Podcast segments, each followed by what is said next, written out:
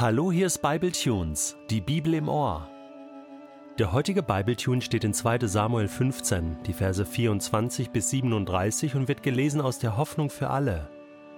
Auch der Priester Sadok und die Leviten hatten mit David die Stadt verlassen. Die Leviten trugen die Bundeslade und stellten sie außerhalb der Stadt ab. Der Priester Abjatar brachte Opfer dar, bis alle Leute vorbeigezogen waren. David sagte zu Zadok: Trag die Bundeslade zurück in die Stadt. Wenn der Herr Erbarmen mit mir hat, bringt er auch mich eines Tages wieder dorthin und lässt mich die Bundeslade und das Zelt, in dem sie steht, wiedersehen. Wenn er aber sagt, dass ihm nichts mehr an mir liegt, so will ich auch das annehmen. Er soll mit mir tun, was er für richtig hält. Du aber, Sadok, gehst besser nach Jerusalem zurück. Nimm deinen Sohn Ahimas mit, und auch Abjatar und sein Sohn Jonathan sollen sich euch anschließen. Ich selbst werde am Rand der Wüste am Jordanübergang warten, bis ich von euch Nachricht über die Lage in Jerusalem erhalte. Da brachten die Priester Sadok und Abjatar die Bundeslade Gottes zurück nach Jerusalem und blieben dort. David und die Menschen, die mit ihm gegangen waren, stiegen weinend den Ölberg hinauf. Als Zeichen der Trauer hatten sie ihre Gesichter verhüllt und liefen barfuß. Unterwegs wurde David gemeldet, Dein Berater Ahitophel unterstützt Absalom bei der Verschwörung. Da betete er: Herr, sorge dafür, dass man die klugen Ratschläge Ahitophels für Unsinn hält. Als David den Gipfel erreicht hatte, wo man zu Gott betete, kam ihm sein alter Freund, der Akita Huschai, entgegen. Auch er hatte sein Gewand zerrissen und sich Erde auf den Kopf gestreut. David sagte zu ihm: Wenn du in deinem Alter mit uns ziehst, fällst du uns nur zur Last. Gehst du aber zurück in die Stadt, dann kannst du mir einen großen Dienst erweisen. Sag zu Absalom, mein Herr und König, ich stehe dir zur Seite. Früher diente ich deinem Vater, jetzt aber bist du mein Herr. So kannst du mir helfen, die Pläne zu vereiteln, die Ahitophel sich ausdenkt. Du bist nicht allein. Auch die Priester Sadok und Abjatar bleiben in Jerusalem. Berichte ihnen alles Wichtige aus dem königlichen Palast. Sadoks Sohn Ahimas und Abjatas Sohn Jonathan werden es mir dann weitersagen. Auch sie bleiben vorerst noch in der Stadt. Da kehrte Davids Freund und Berater Huschai um. Er kam gerade nach Jerusalem, als Absalom wie ein König einzog. Was denkst du? Wann zeigt sich der wahre Charakter eines Menschen? Wann zeigt sich, was wirklich im Menschen steckt? Wenn alles glatt läuft, wenn man auf dem Höhepunkt des Lebens ist und von einem Erfolg zum anderen wandert sozusagen? Bestimmt nicht, oder? Dann geht es einem gut. Da hat man keine Probleme, dann läuft's. Aber was ist, wenn es nicht glatt läuft? Wenn Dinge schiefgehen?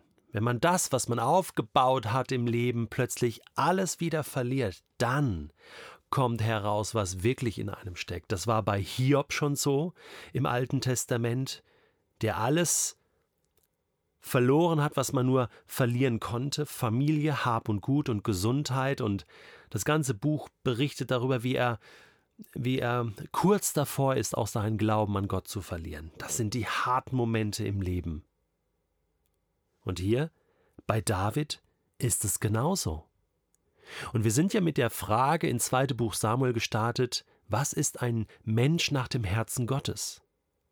Hier haben wir eine Situation, wo deutlich wird, wie ein Mensch nach dem Herzen Gottes reagiert. Oder ich bin wirklich beeindruckt, denn ich weiß von mir selbst, und vielleicht kennst du das auch, dass gerade in den Situationen, wo einem die Fälle dann wegschwimmen, was will man da am liebsten machen? Hinterher schwimmen, oder? Sie versuchen festzuhalten, für seine Rechte zu kämpfen, äh, irgendwie zu überleben und David tut das nicht.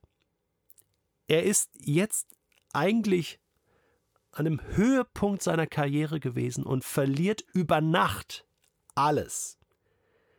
Seine Familie, ein Sohn ist tot, ein Sohn stellt sich gegen ihn. Er verliert das Volk Israel als König. Die stellen sich jetzt auf die Seite von Absalom.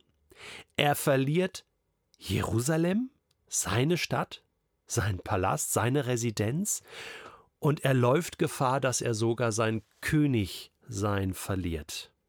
Alles Dinge, die Gott ihm auch ermöglicht hat. Und jetzt ist er auf der Flucht.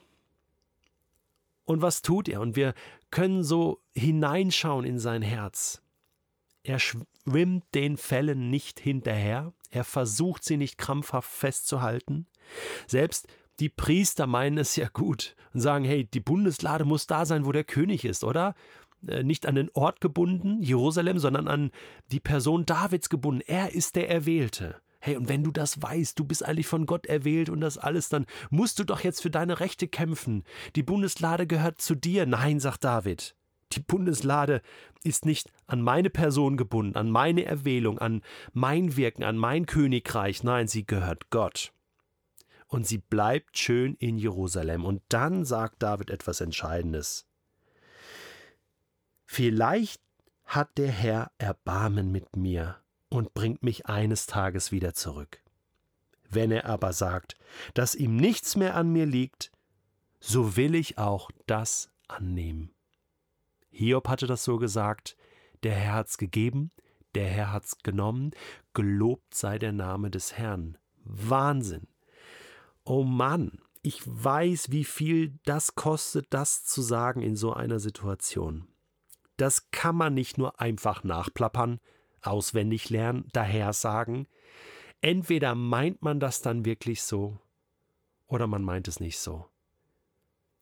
Hier wird das Tiefste, was in einem Herzen ist, ist der tiefste Glaube wird hier deutlich. Und ich finde, das ist hier eine ganz entscheidende Situation. David konnte sich vielleicht auch sagen, okay, ich habe ziemlich vieles auch selbst verbockt, aber ich bin so oder so abhängig von Gottes Gnade. Alles, was ich doch bekommen habe, habe ich von Gott bekommen und nur er kann es mir auch wieder zurückgeben.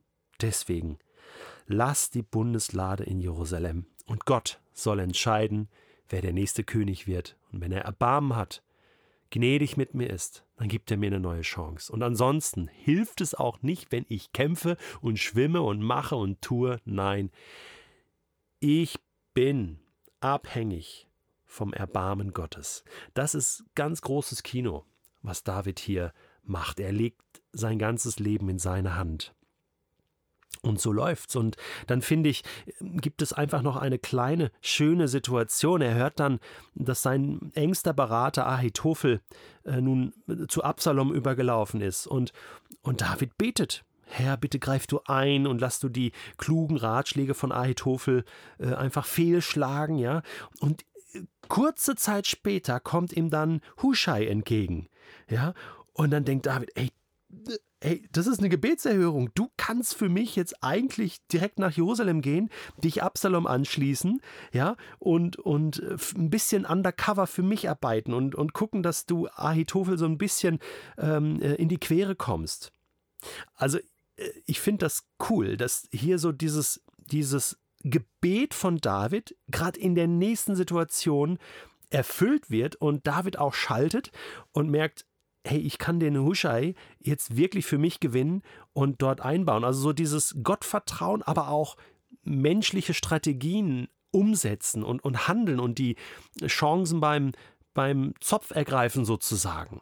Ja, das ist David, ein Mann des Gebets und des Vertrauens und auch ein Mann, ein Mann der Tat. Derweil zieht Absalom als König in Jerusalem ein und alles sieht so aus, als wenn die Show von David nun vorbei wäre. Für mich hat er viele, viele Punkte gewonnen, nach all seinen Fehlern, menschlichen Fehlern, die bei uns genauso abgehen, ist das großartig, wie sehr er Gott vertraut und alles ihm zu Füßen legt. Und deswegen, ich möchte das lernen von David, genau diesen Punkt, nicht für meine Rechte zu kämpfen, sondern sagen, Gott, kämpf du für mich.